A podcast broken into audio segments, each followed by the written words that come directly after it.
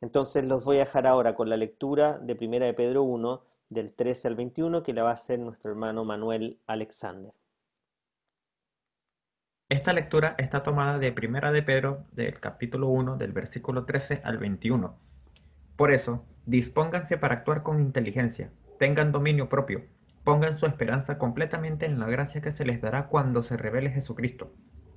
Como hijos obedientes, no se amolden a los malos deseos que tenían antes, cuando vivían en la ignorancia. Más bien, sean ustedes santos en todo lo que hagan, como también es santo quien los llamó. Pues está escrito, sean santos porque yo soy santo, ya que invocan como Padre al que se juzga con imparcialidad las obras de cada uno. Vivan con temor reverente mientras sean peregrinos en este mundo. Como bien saben, ustedes fueron rescatados de la vida absurda que heredaron de sus antepasados. El precio de su rescate no se pagó con cosas perecederas, como el oro o la plata, sino con la preciosa sangre de Cristo, como de un cordero sin mancha y sin defecto. Cristo a quien Dios escogió antes de la creación del mundo, se ha manifestado en estos últimos tiempos en beneficio de ustedes. Por medio de él ustedes creen en Dios, que los resucitó y glorificó, de modo que su fe y su esperanza están dispuestas en Dios. Esto es palabra de Dios. Gracias. Recordarles que eh, los sermones siempre están grabados, los van a poder escuchar de nuevo en nuestro canal de YouTube, eh, eh, Anglicana en Antofagasta. Eh, y, y, ASA, ANF, perdón, Iglesia Anglicana, es el canal de YouTube, y aquellos que están en Instagram eh, también van a poder verlo ahí ahora en live y va a quedar guardado también en IGTV. así que, bien, sin más preámbulos, vamos entonces a la palabra de hoy. y justamente quiero partir, me gustaría comenzar hablando de lo que algunos profesionales eh, de la salud ya definen como la tercera ola de la pandemia, la cual ellos entienden como la crisis de la salud mental que vendría a continuación de la crisis sanitaria, que es la primera ola, y luego de la crisis económica y social, que algunos definen como la segunda ola, ya que las cuales ya estamos comenzando a experimentar también en nuestro país. Eh, de hecho, estas personas lo asocian, esta tercera ola de la crisis eh, de la salud mental, eh, como una situación traumática post-estrés.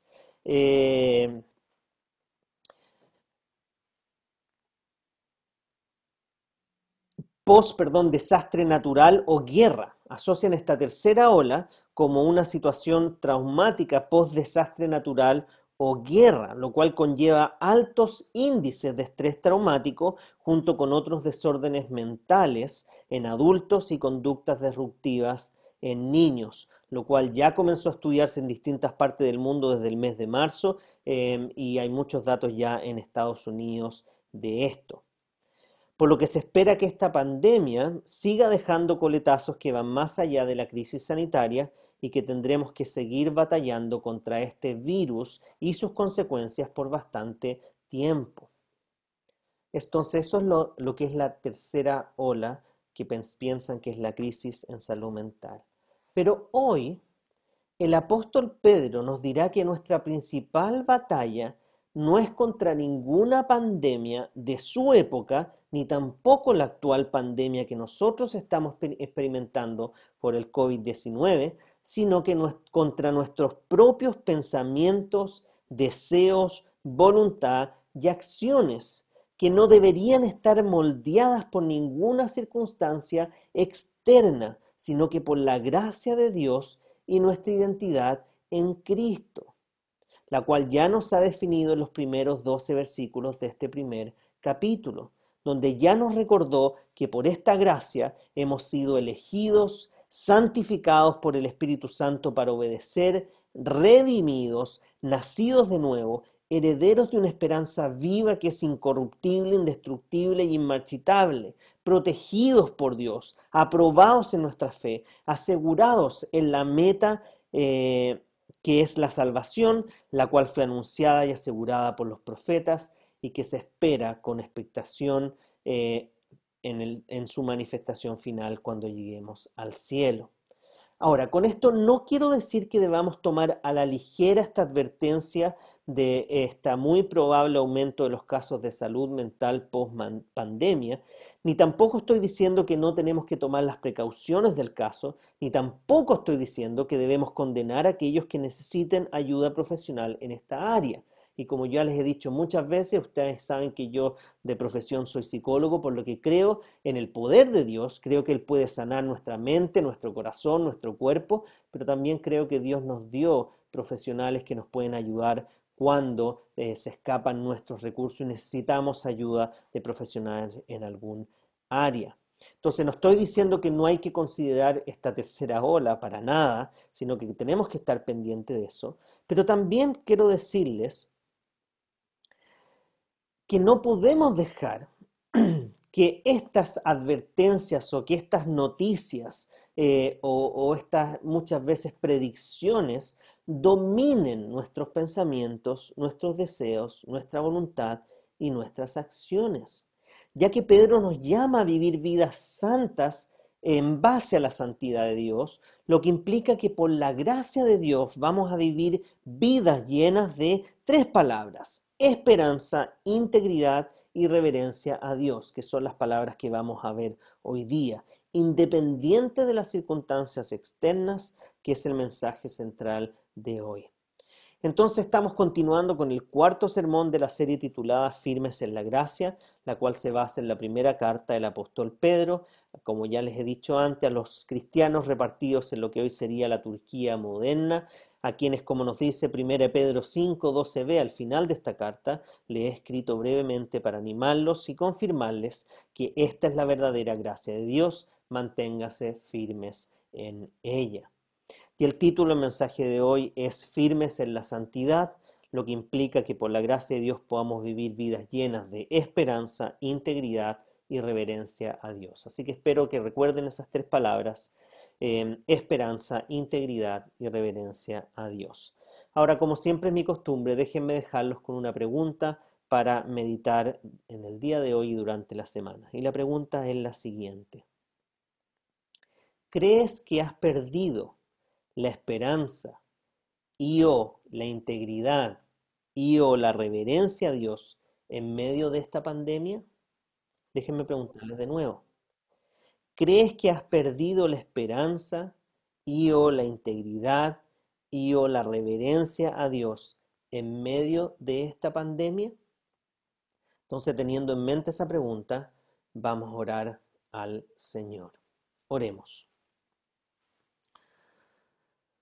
Padre amado, hoy día escuchamos, Señor, y ya hace bastante tiempo, tantas noticias, predicciones, tantas malas noticias.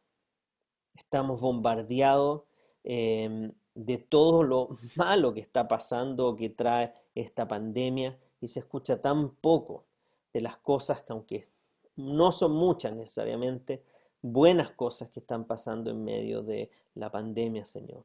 Te queremos pedir, Padre, que tú puedas proteger nuestra mente, nuestro corazón y nuestra voluntad de todos estos pensamientos negativos, de todos estos deseos eh, que muchas veces van en contra de nuestra salud y de la voluntad, Señor, de poder hacer tu voluntad y no la nuestra en medio de estos tiempos que son difíciles que estamos viviendo, en medio de la cuarentena y en medio del dolor que implica ver cómo este virus ha causado tantos problemas a nivel sanitario, a nivel social, a nivel económico y también a nivel mental, Señor.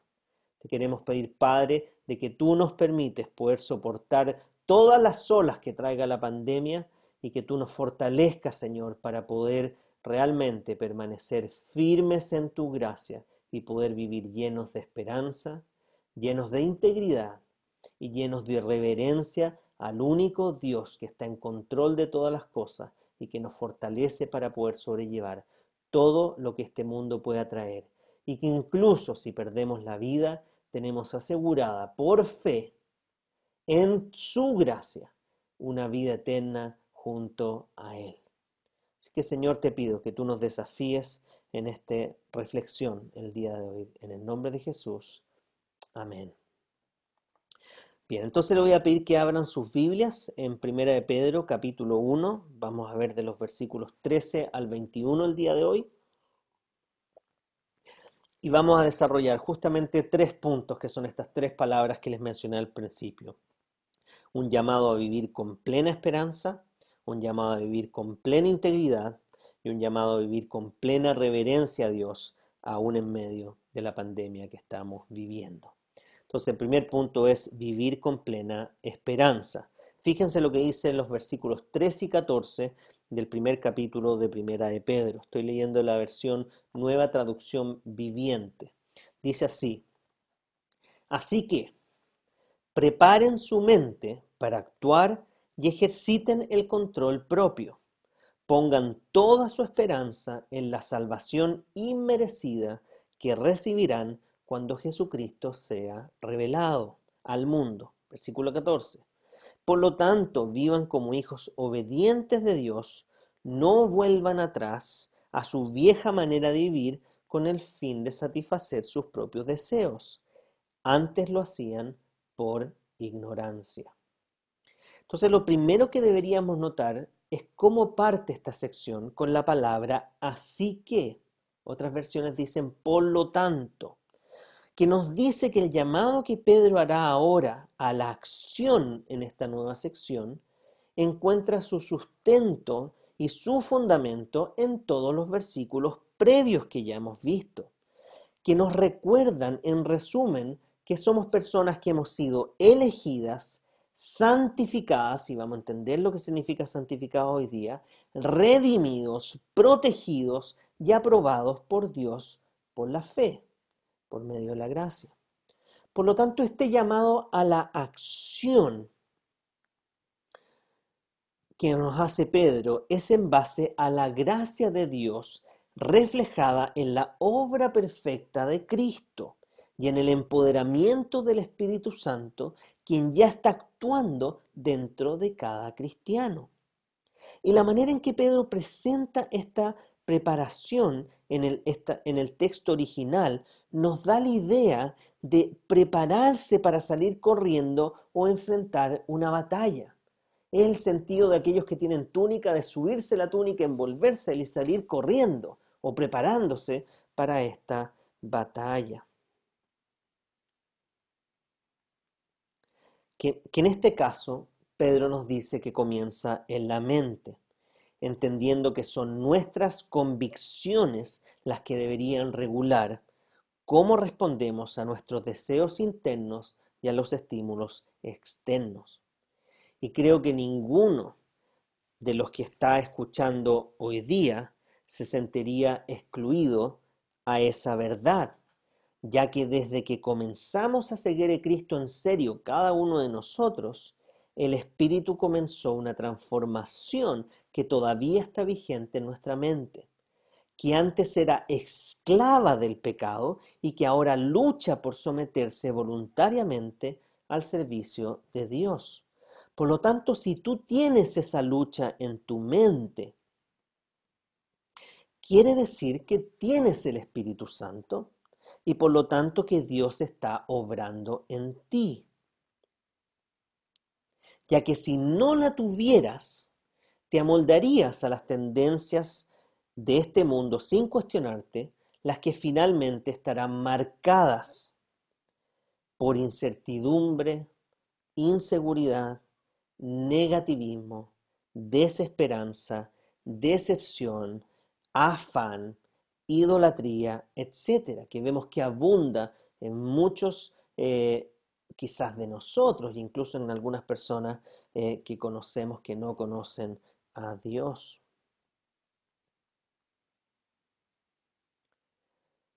Pero si eres un hijo de Dios y el Espíritu está transformando y controlando tu mente, entonces podrás luchar por el dominio de esta, cambiando la incertidumbre en certeza, la inseguridad en seguridad, el negativismo en positivismo, eh, la desesperanza en esperanza, la decepción en admiración, el afán por la paz, la idolatría en adoración al único que merece llenar todos nuestros pensamientos en el día a día.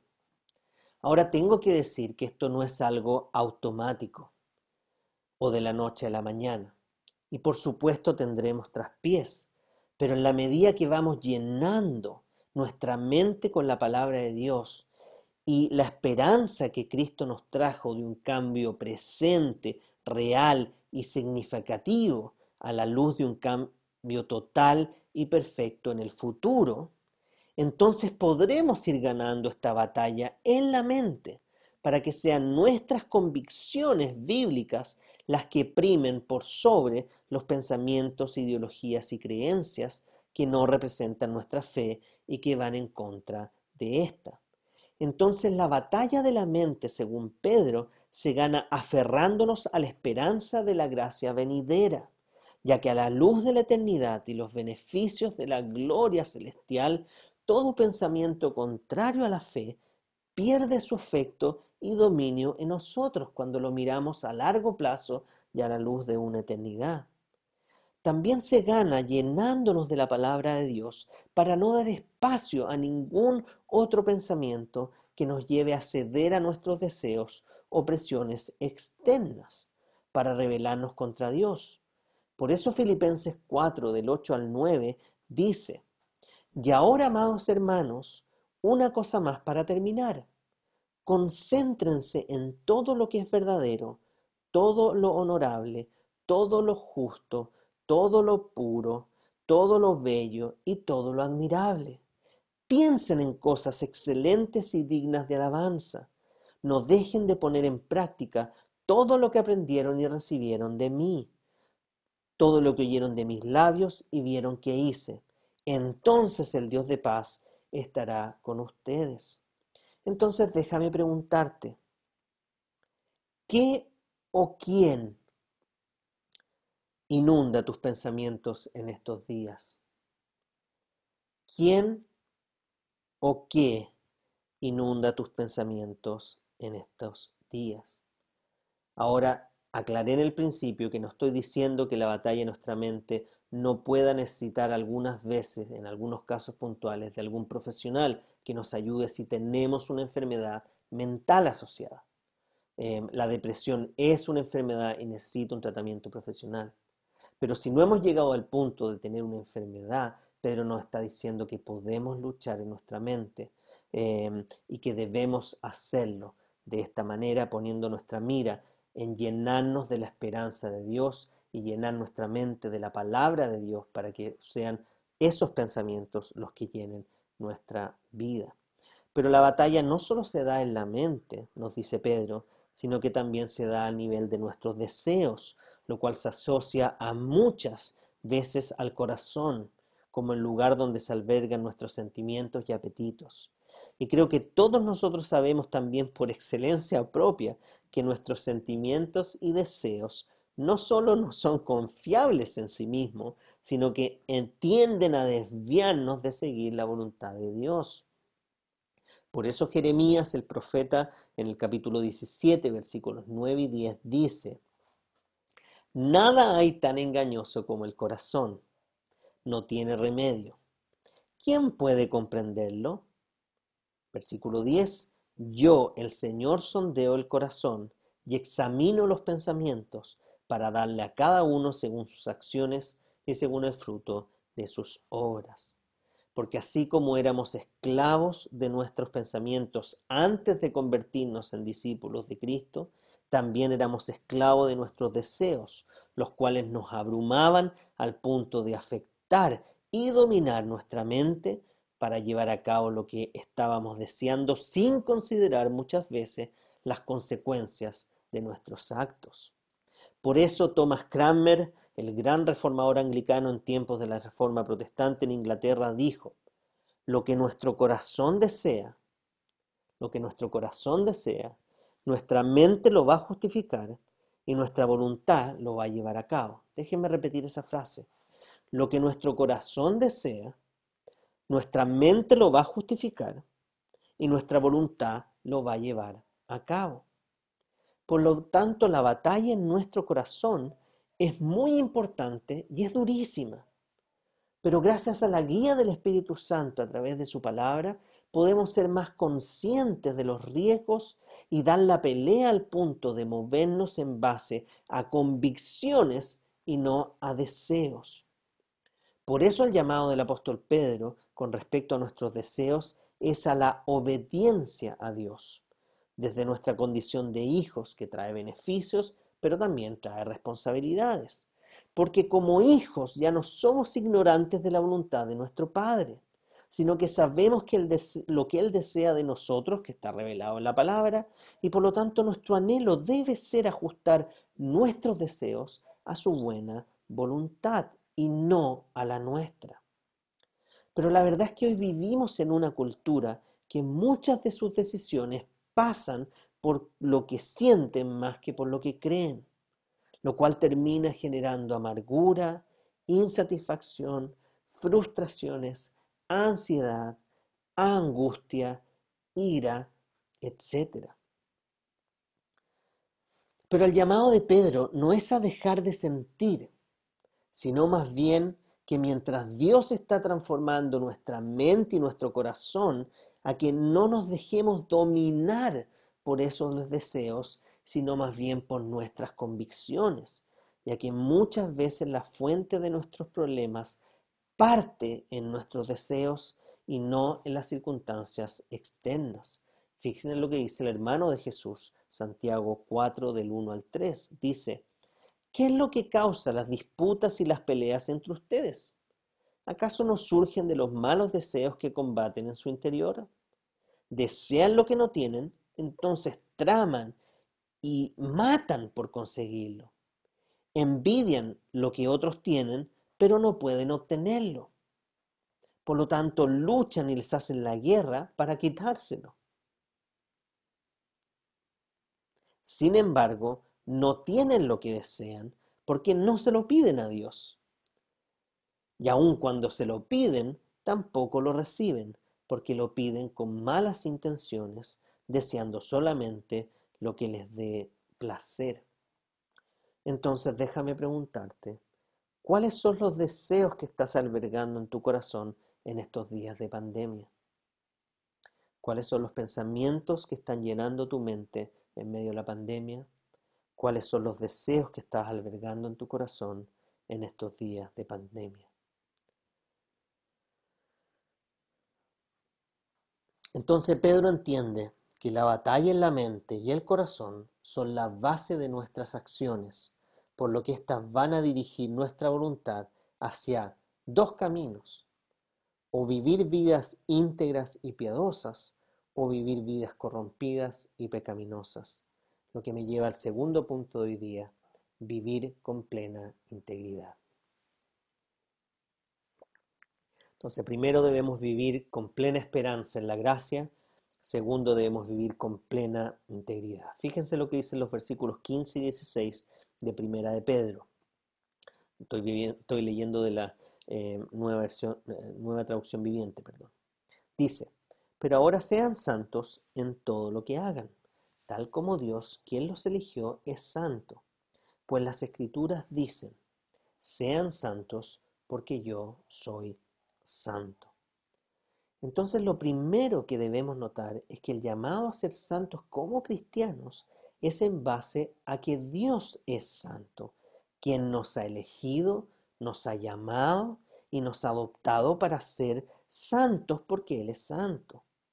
Ahora creo que esta palabra santo tiende a confundir a muchas personas debido a la, a la concepción popular de estos super santos beatificados y canonizados por algunas iglesias, quienes no solo deben vivir vidas ejemplares, sino que además deben estar muertos, y una vez muertos deben haber hecho al menos uno o dos milagros de intercesión ante Dios. Pero la verdad es que en estricto rigor, la palabra santo involucra ser apartados o separados para vivir vidas diferentes al mundo, que reflejen el carácter de este nuevo Padre que te ha adoptado más que las tendencias populares del momento. todos los cristianos somos santos en el sentido que hemos sido apartados de este mundo para ser adoptados por Dios y así poder vivir vidas diferentes a las que vivíamos sin Dios, muchas veces contraculturales.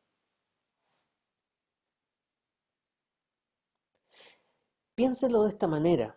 Es como cuando un adicto es apadrinado, rehabilitado y ahora vive una vida saludable, lejos de su adicción con la cual deberá seguir luchando en su mente y en su corazón, pero ya no es dominado por el, aquello que antes lo tenía esclavizado, viviendo vidas que realmente no eran saludables a los ojos de Dios. Eso es lo que genera el pecado en nosotros. Y eso es lo que Dios hace y el llamado que Pedro nos hace a vivir. Y si se fijan en el texto, nos habla de la santidad en todo lo que hagamos, lo que apunta en última instancia en buscar vivir vidas íntegras y piadosas a los ojos de Dios, entendiendo que la perfección solo la alcanzaremos en el cielo. Pero por ahora nuestro llamado es a dejar que el Espíritu Santo nos vaya transformando en todas las áreas de nuestra vida para que la gente pueda ver más a Jesús en mí y menos a mi vieja naturaleza por la cual Cristo murió. Para que nuestros pensamientos y nuestros deseos se conformen a la, a la palabra de Dios y no a las pervenciones y tendencias de este mundo, que van en contra de su voluntad. Y es interesante que Pedro aquí nos presenta eh, su primera cita literal del Antiguo Testamento, la cual se encuentra en el libro de Levítico, que apuntan justamente, que se encuentra en tres partes del libro de Levítico y que apuntan justamente a este imperativo, imperativo llamado que siempre ha existido a que la santidad de Dios se refleje en todas las áreas de nuestra vida. Para aquellos que les interese profundizar un poco más, eh, la primera cita está en Levítico capítulo 11, 24 y se asocia a regulaciones de alimento bajo la ley mosaica. La segunda cita está en Levítico 19, 2 en relación con los deberes sociales y religiosos dentro del pueblo. Y finalmente esa misma cita en el libro de Levítico, que citó Pedro aquí en su primera carta, eh, la encontramos en el capítulo 20, versículo 26, asociado al culto y a los peligros del mundo espiritual pagano. Entonces, es lo que está tratando de, de, Dios decirle al pueblo de Israel en el tiempo de Levítico y que nos está diciendo Pedro ahora, es que el carácter de Dios debía reflejarse en todo lo que el pueblo hacía y con nosotros no debe ser diferente, ya que este llamado no es una sugerencia o una petición, más bien un deber que ya Pedro nos dijo que es Dios quien lo está llevando a cabo en nosotros. Volvamos al principio de la carta, primera de Pedro 1, 2. Dice, Dios Padre los conocía y los eligió desde mucho tiempo, y su Espíritu los ha hecho santos. Como resultado, ustedes lo obedecieron y fueron limpiados por la sangre de Jesucristo. Ahora, si se fijan bien, es interesante el lenguaje que usa la Biblia, la cual nos asegura algo que todavía no vemos, o que da por hecho que ya somos algo que aún no experimentamos cabalmente. Es como cuando eh, los psicólogos o, médicos, a mí como psicólogo me tocó, cuando uno hace la práctica y ya te empiezan a llamar doctor, em, aunque uno sea un simple estudiante y no haya terminado pero como potencialmente ya lo eres, em, la gente te llama de esa manera. Pero en la vida cristiana tenemos aún más seguridad de que esto va a ser así, porque es un proceso que Dios inicia, que Dios prometió que lleva a cabo y culmina en nosotros. Por eso somos santos en camino de santificación. Somos salvos en el camino de la salvación. Somos perfectos en camino de la perfección. No sé si vieron alguna vez una propaganda de una universidad, no me acuerdo, que decía, em, así te ves y así podrás llegar a ser. Y mostraba un cachorro de león y detrás mostraba un tremendo león. Y la propaganda era que la universidad te iba a generar que te iba a tomar de cachorro y te iba a transformar en un león. Pero de alguna manera Dios nos ve em, con el potencial de lo que Él va a hacer, lo cual es una realidad parcialmente ahora, pero totalmente cuando Él venga eh, por nosotros. Somos ahora lo que aún no somos. Por lo que déjame preguntarte, ¿a quién estás reflejando con tu carácter y tus acciones en esta pandemia?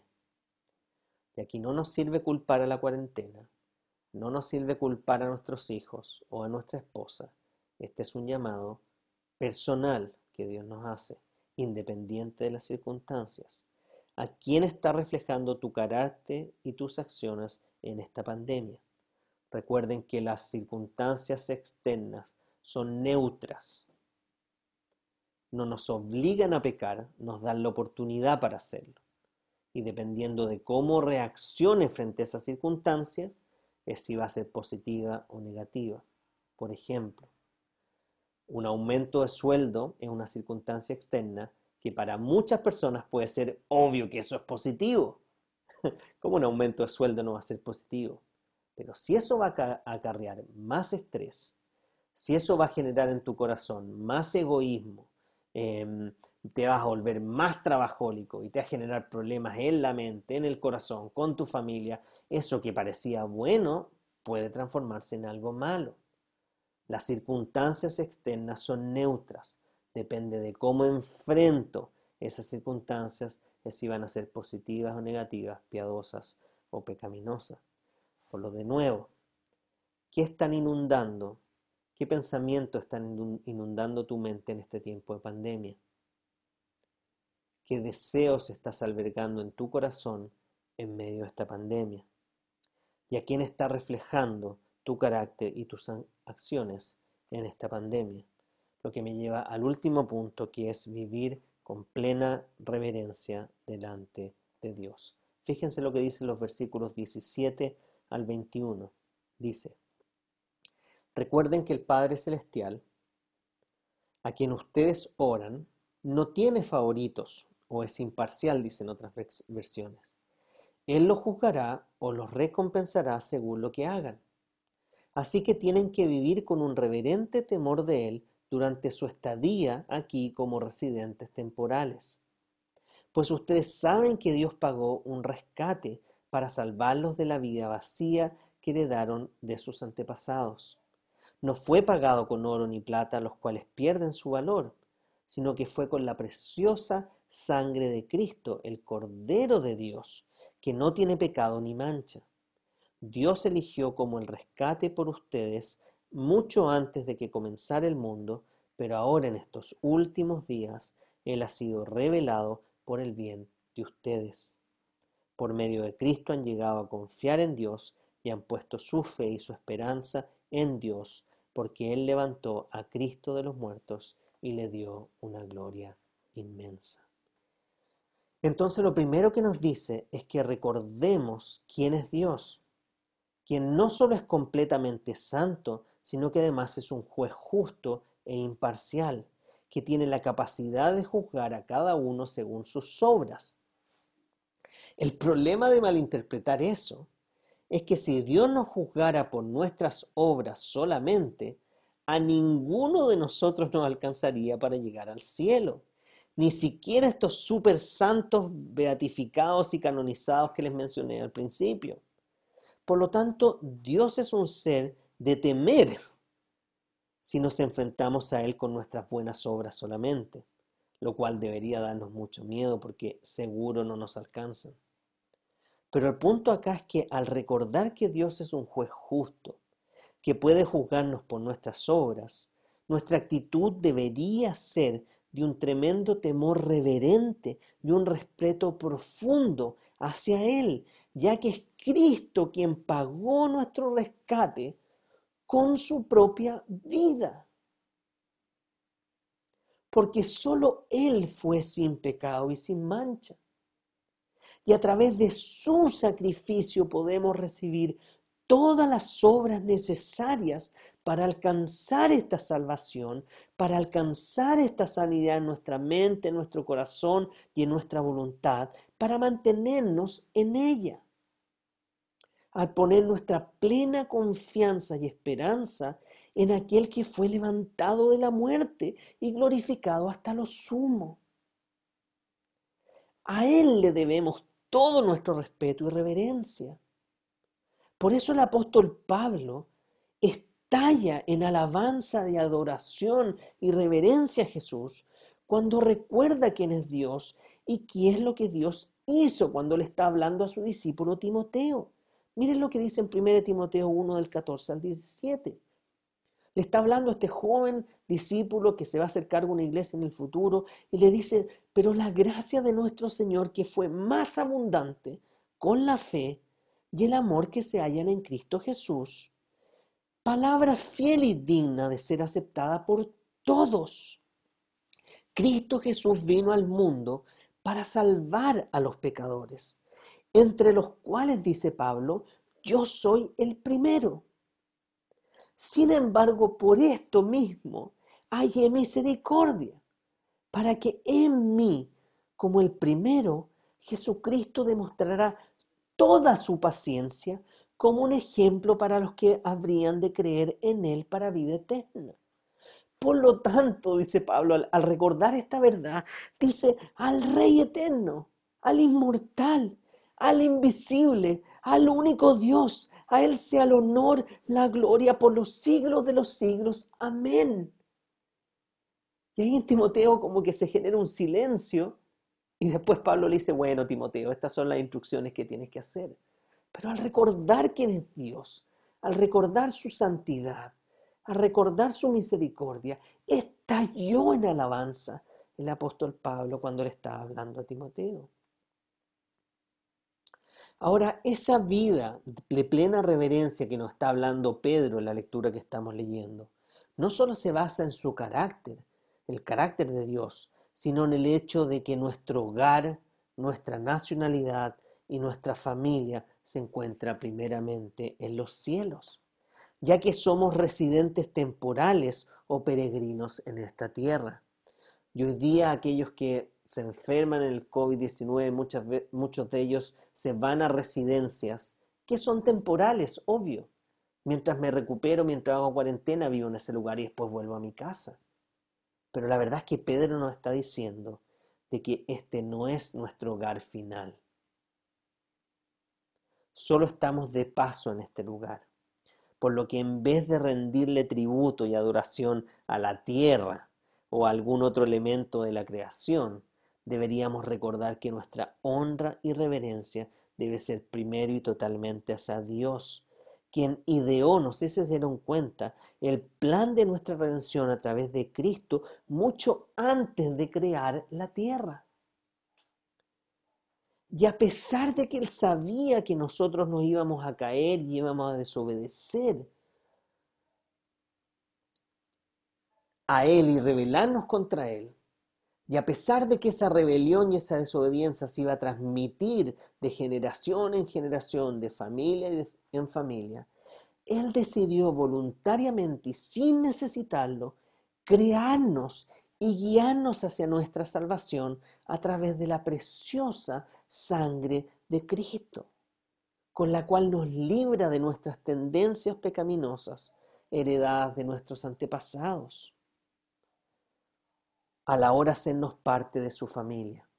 Y con esto no estoy diciendo que nuestras familias sean malas o que tenemos que desecharlas, simplemente hay cosas que hemos heredado de nuestra familia, que todos nosotros nos damos cuenta que no necesariamente agradan a Dios. Y cada familia tiene sellos que a veces se siente orgulloso de ellos, pero que no necesariamente son saludables. Por lo que Dios nos libró y nos rescató de todo eso.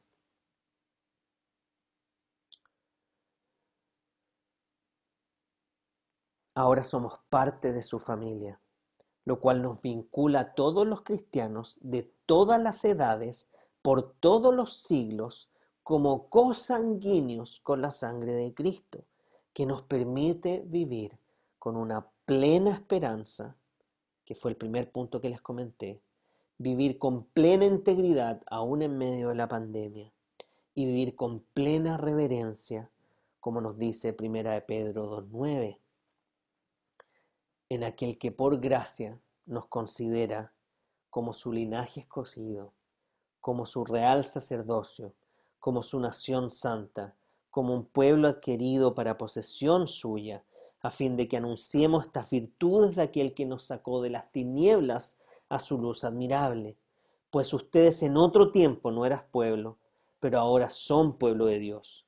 No habían recibido misericordia, pero ahora han recibido misericordia. ¿Cómo no rendirse por completo a aquel que nos considera de esta forma, sin que siquiera seamos dignos de merecer su amor? ¿Cómo no confiar en Él de que la ola de la crisis sanitaria, de que la ola de la crisis social y económica y que la ola de la crisis de salud mental podamos pasarla con fe? Y tal como les dije al principio, si necesitamos de ayuda profesional en este tiempo, es importante acudir a ellos. Es importante acudir a la ayuda profesional cuando tenemos problemas en nuestra mente. Pero es mucho más importante y complementario el aferrarse a aquel que nos puede dar la seguridad, la paz, la esperanza que nadie nos puede transmitir. Y que nos aferremos a Él para poder vivir vida plena, con plena esperanza, vivir vidas llenas de integridad y vivir vidas que los honren a Él, para que podamos realmente experimentar la plenitud de lo que Dios tiene preparado para nosotros en su gracia, no necesitando vivir con esta tendencia a querer cumplir más allá de lo que Dios nos pide en hacer cosas para ser aprobados por los demás. Porque lo que nos dice Pedro aquí es que nuestra santidad es en base a que Él es santo y en base a que Él nos prometió que irá cambiando y transformando nuestro corazón para llegar finalmente a su presencia. La obediencia a Dios no es para ganarme nada que Dios ya no me haya dado y que por agradecimiento ahora quiero hacer. Termino entonces con la pregunta con la que comencé. ¿Crees que has perdido la esperanza, la integridad o la reverencia a Dios en medio de esta pandemia? ¿Crees que has perdido la esperanza, la integridad y reverencia a Dios en medio de la pandemia?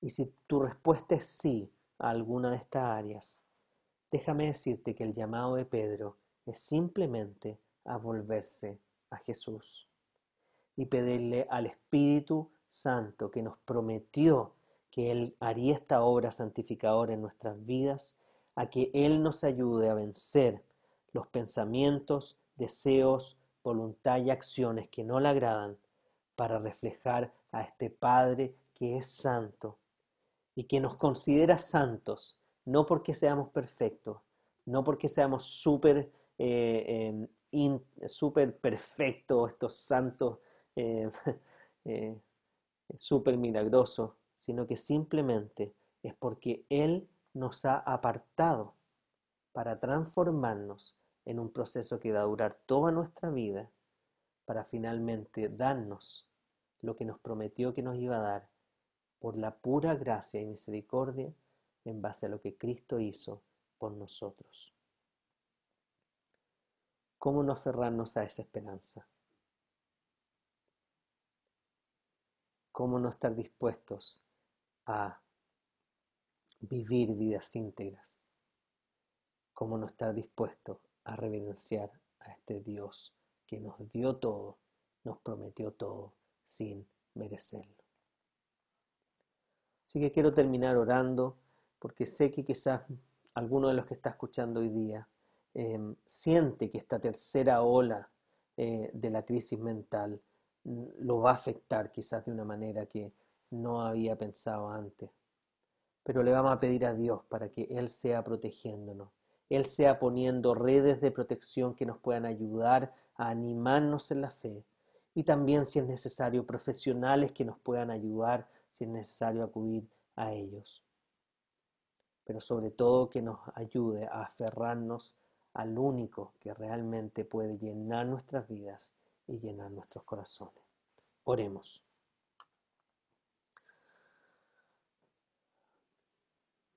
Padre amado, hoy día vivimos en tiempos de incertidumbre, de inseguridad, de frustración, de insatisfacción. Hoy estamos en una batalla en nuestra mente, en nuestros deseos, en nuestro corazón, en las acciones que estamos llevando. Y sabemos que hemos fallado en nuestra mente, en nuestro corazón y en nuestras acciones en el sentido de reflejarte más a ti que nuestra propia naturaleza humana. Padre amado, te queremos pedir perdón por cada pensamiento que hemos dejado que llegue a nuestra mente, inundando nuestro ser, de tal manera de que hemos no considerado que tú eres bueno, incluso llegado a pensar de que lo que estamos viendo ahora es un castigo. Incluso pensar de que no merezco nada y por eso alejarme de ti. Señor, te queremos pedir perdón por cada deseo que hemos tenido que no te agrade y que quizás lo hemos alimentado buscando llenar o satisfacer nuestro corazón con cosas que no van a poder llenar nuestro ser, porque solo tú prometiste que puedes llenar todo nuestro corazón. Perdónanos, Señor, si hemos hecho acciones hacia nuestros seres queridos, hacia nuestra esposa, hacia nuestros hijos, hacia nuestros vecinos, que no reflejan realmente tu carácter. Ayúdanos, Señor, realmente a ir transformando nuestra mente, nuestro corazón y nuestra voluntad, para que cada cosa que hagamos refleje más a Jesús que a este mundo o que a nuestra propia naturaleza caída.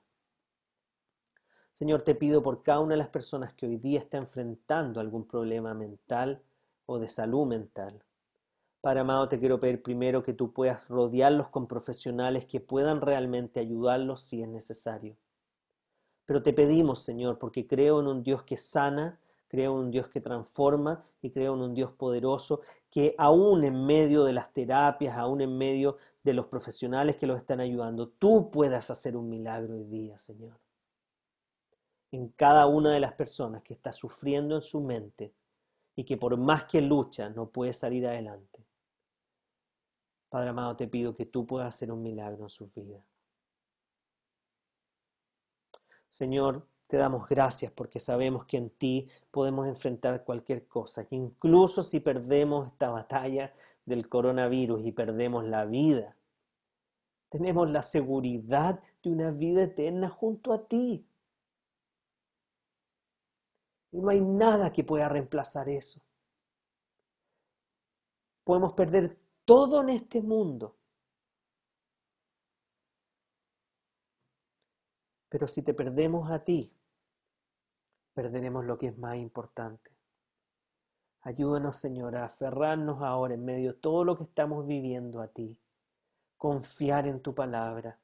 Llenar nuestra mente con tus pensamientos llenar nuestros deseos, nuestro corazón con tus verdades, para que así nuestra voluntad se ajuste a tu voluntad y independiente de las circunstancias que vivamos, podamos realmente, realmente salir victoriosos delante de ti. Te pido todo esto en el nombre de Jesús. Amén.